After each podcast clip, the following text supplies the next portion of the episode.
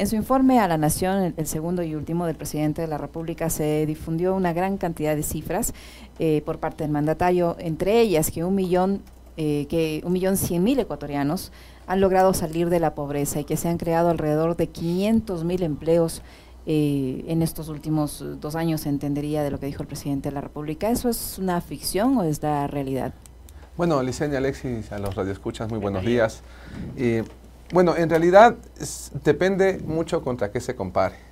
Y claro, evidentemente si nosotros comparamos el dato contra lo peor que hubo de la pandemia, que fue el año 2020, evidentemente usted va a tener un efecto rebote de un montón de cifras económicas, de, cifras de empleo, y evidentemente pueden, este, digamos, de alguna forma, eh, los datos dar para que se crea eso. Sin embargo, si uno compara con, digamos, lo más comparable las cifras antes de pandemia, pues no, tenemos, no hemos llegado ni de lejos a los niveles de antes de la pandemia.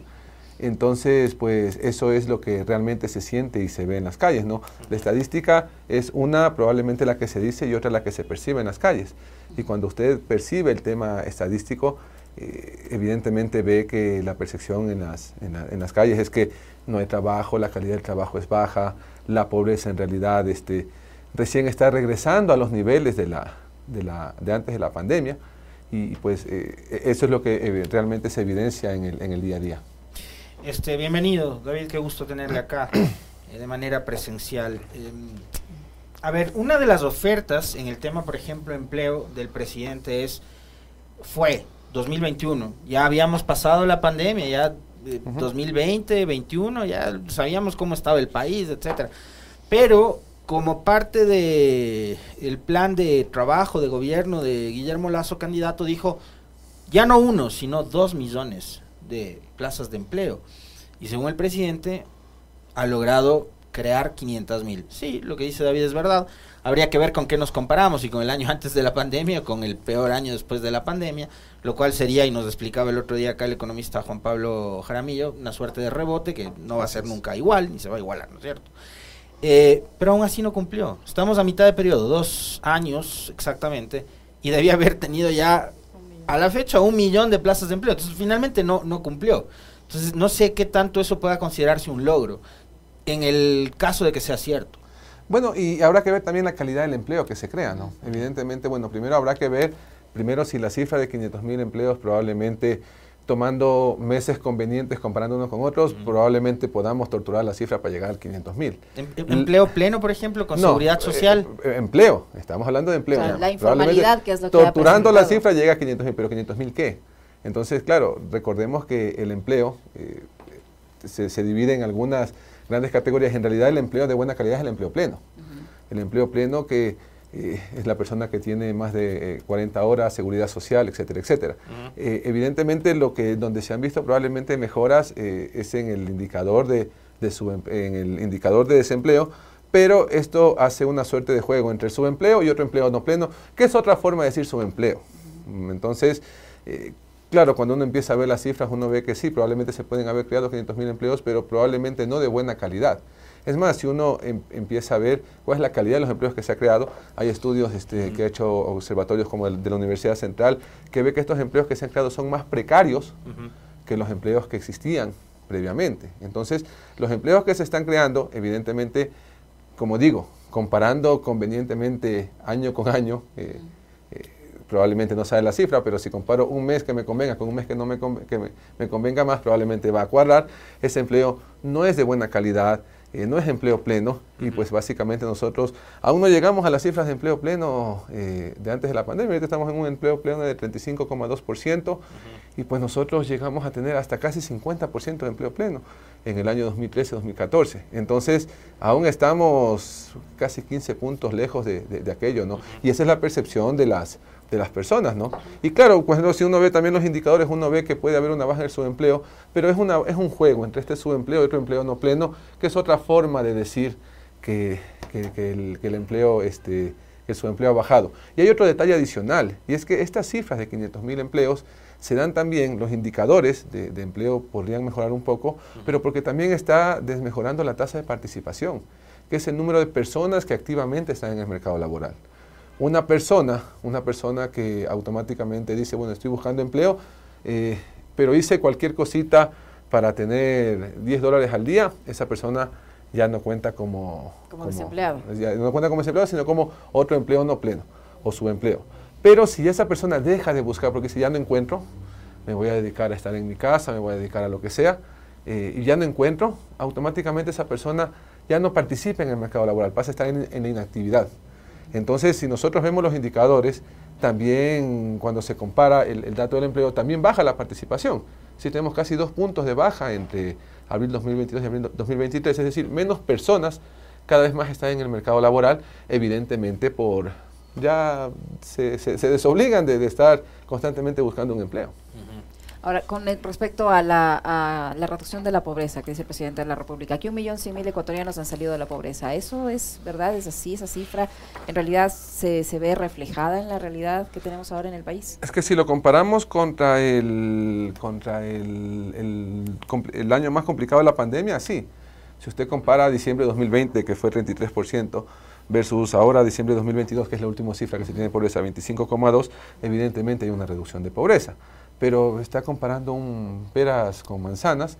Si usted compara el diciembre de 2019, que es el dato más comparable, 25% de pobreza, ahorita 25,2%. Igualdad estadística, es decir, no podemos decir que ha aumentado o ha disminuido, pero en realidad a efectos prácticos, como dijo alguna vez el economista Jaramillo, lo que hicimos fue un rebote, un rebote y volver a los niveles de pobreza y de pobreza extrema del, del, año prepandemia. Este, eh, entre pobreza y pobreza extrema, ¿hay algún tipo de diferencia? ¿Los números que ofrece el gobierno? ¿En dónde obtiene mejores resultados? Bueno, en realidad, si nosotros vemos los datos, eh, hay una reducción de pobreza extrema de 8,9, 8,2, no alcanza a ser estadísticamente significativa, es decir, está dentro del margen de error de la encuesta. Eh, sin embargo, digamos que es donde podría verse una, una, una baja. Eh, la pobreza extrema son personas que no alcanzan a cubrir las necesidades kilocalóricas, es decir, comida. Y las personas en pobreza son las que, bueno, alcanzan a cubrir las necesidades kilocalóricas, pero probablemente no alcanzan a cubrir otras necesidades básicas como arriendo, vivienda, eh, educación, salud, etcétera, etcétera. Entonces, si uno podría ver eh, eh, algún efecto, se podría ver en la pobreza extrema, pero como digo, un efecto completamente rebote, automáticamente los dos indicadores vuelven al, al tema de, del prepandemia. Y claro, también ese es un, poco el, cuando se torturan los datos de alguna manera.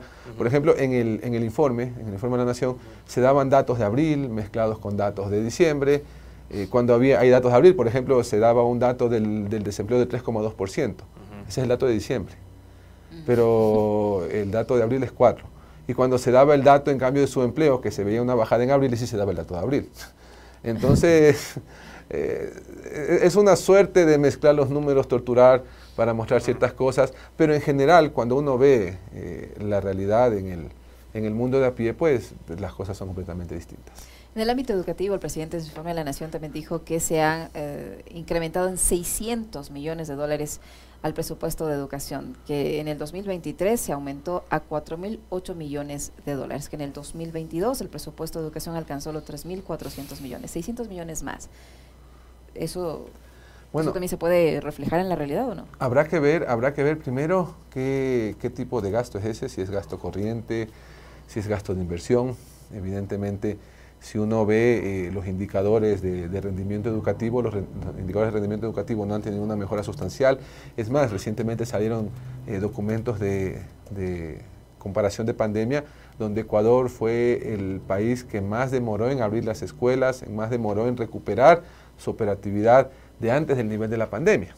Entonces, eh, evidentemente cuando uno ve los datos de las cifras educativas, eh, no ve una diferencia sustancial en los últimos en los últimos años, que evidentemente eso se puede, como es una variable más estructural, se puede ver de mejor manera en el censo.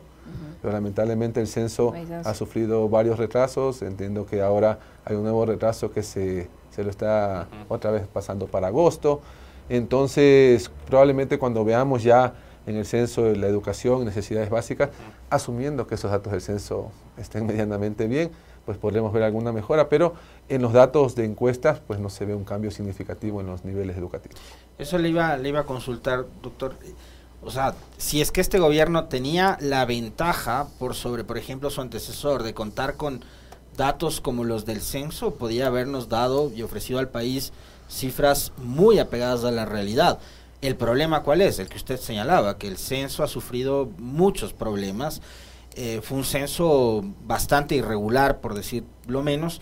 Eh, y a criterio suyo, le pregunto, el próximo gobierno, no este de transición, que va a tener un año y medio, el siguiente, pensemos en el periodo 2025-2029, tendrá que repetir nuevamente el ejercicio del censo para ahí sí contar con datos reales, y, pero sin estos experimentos que hicieron ahora de que eh, un día pedimos la cédula, después mejor ya no porque nos criticaron, hacemos telemático la mitad, no sé.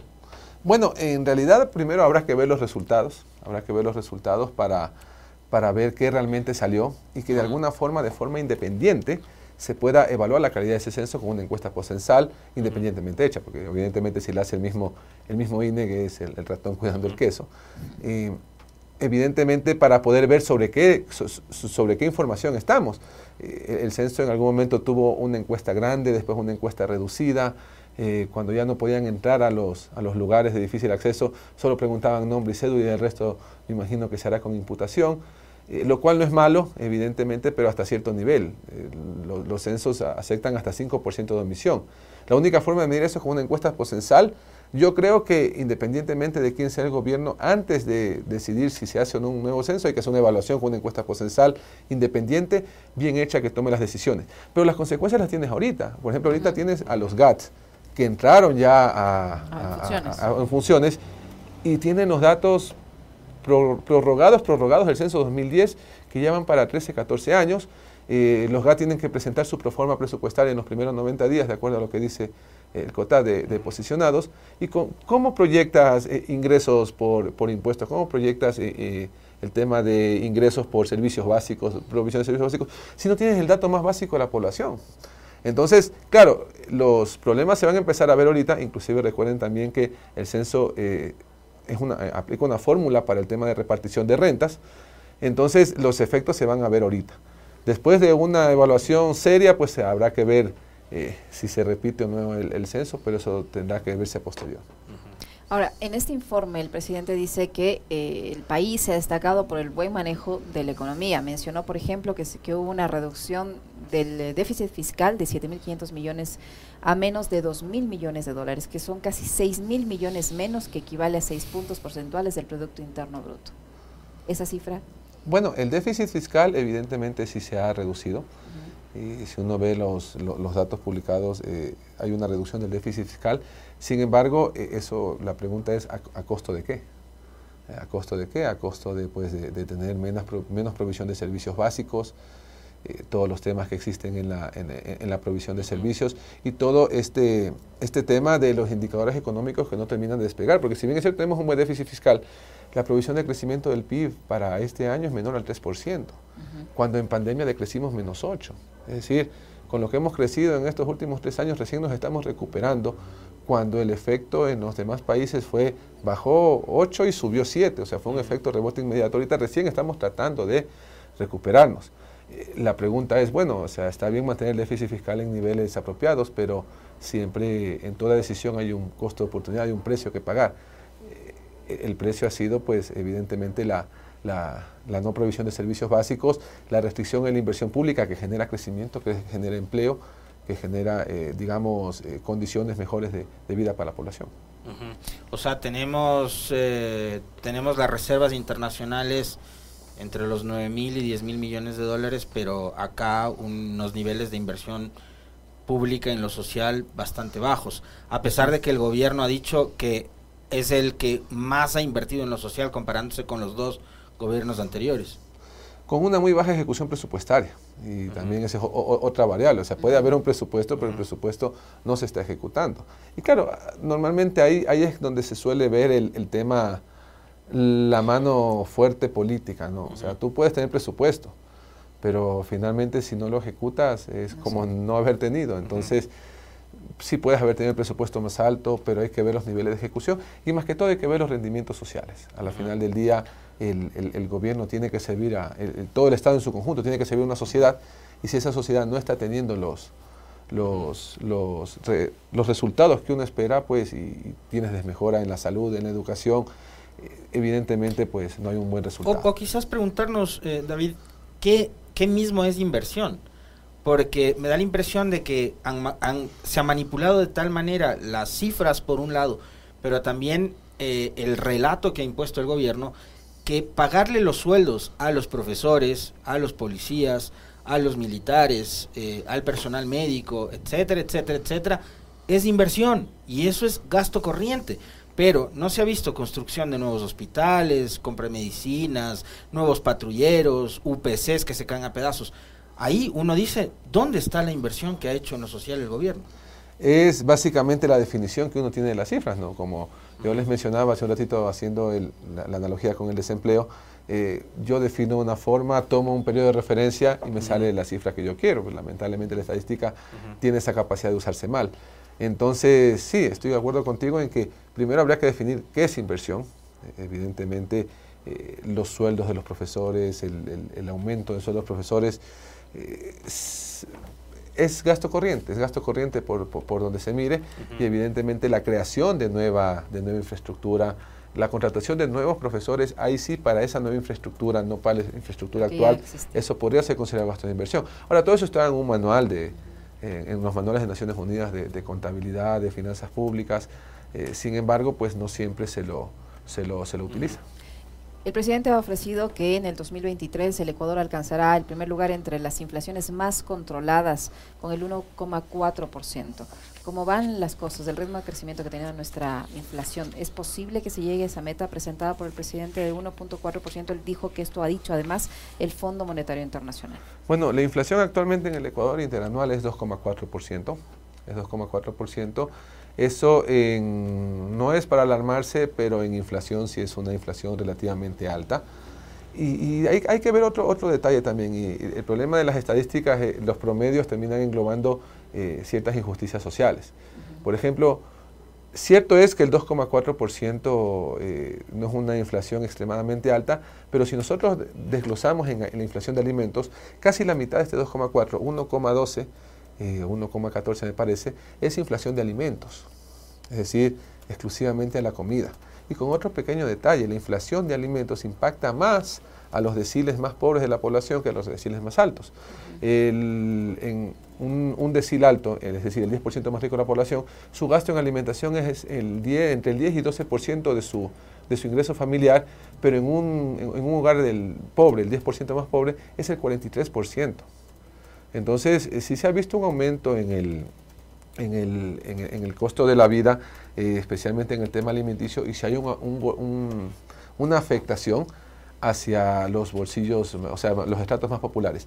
Y evidentemente, si usted le, suma esto, el tema de que el empleo que se genera es de mala calidad, que eh, no alcanza un salario básico y todos los temas adicionales, pues por eso es que usted tiene los niveles de inseguridad en el, en el punto que los tiene. la inseguridad es no es causa, es efecto de un, de un desmejoramiento en las políticas sociales, que sí, evidentemente hay este, infiltración de narcotráfico, todo lo que usted quiera, sí, pero eso encuentra terreno fértil en un lugar con, pobre desempeño social. Si usted es un chico de la calle eh, que no tiene nada, que no tiene oportunidades, le ofrece un dinero para integrar ese mundo, pues no tiene ninguna otra oportunidad y nadie más se las da.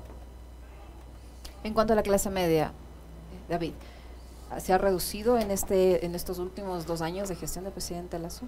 Bueno, para ver un poco la estructura de la, de la población, evidentemente necesitaríamos ya resultados del, del, censo.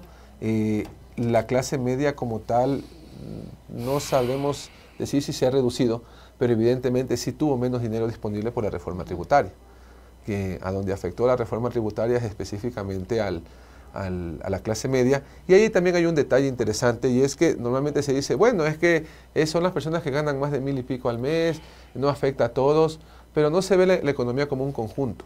Una familia, la, clase media es el motor del comercio. Si una familia de clase media que ya deja de tener 200 dólares de ingresos porque tiene este, más impuestos, ya no hace compras en el, en el mercado, ya no hace compras en el supermercado, ya no hace compras de ropa, restringe su presupuesto. Entonces, eso genera un efecto. E, ese dinero que no ingresa a la, economía genera un efecto. Genera un efecto eh, no solo en la clase media, sino eh, por la espiral económica en los niveles más bajos de la población. Entonces, eh, sí, podemos ver una, afectación en, los ingresos de la clase media. Probablemente habrá que ver si el tamaño sí o no, porque claro, como todo se ha movido, probablemente las cosas terminan ajustando hacia abajo. Probablemente lo que antes era en el 2012 2014, clase media, congreso promedio tal, ahora ya se tiene que considerar menos, porque todo se ha, todo se ha movido estructuralmente.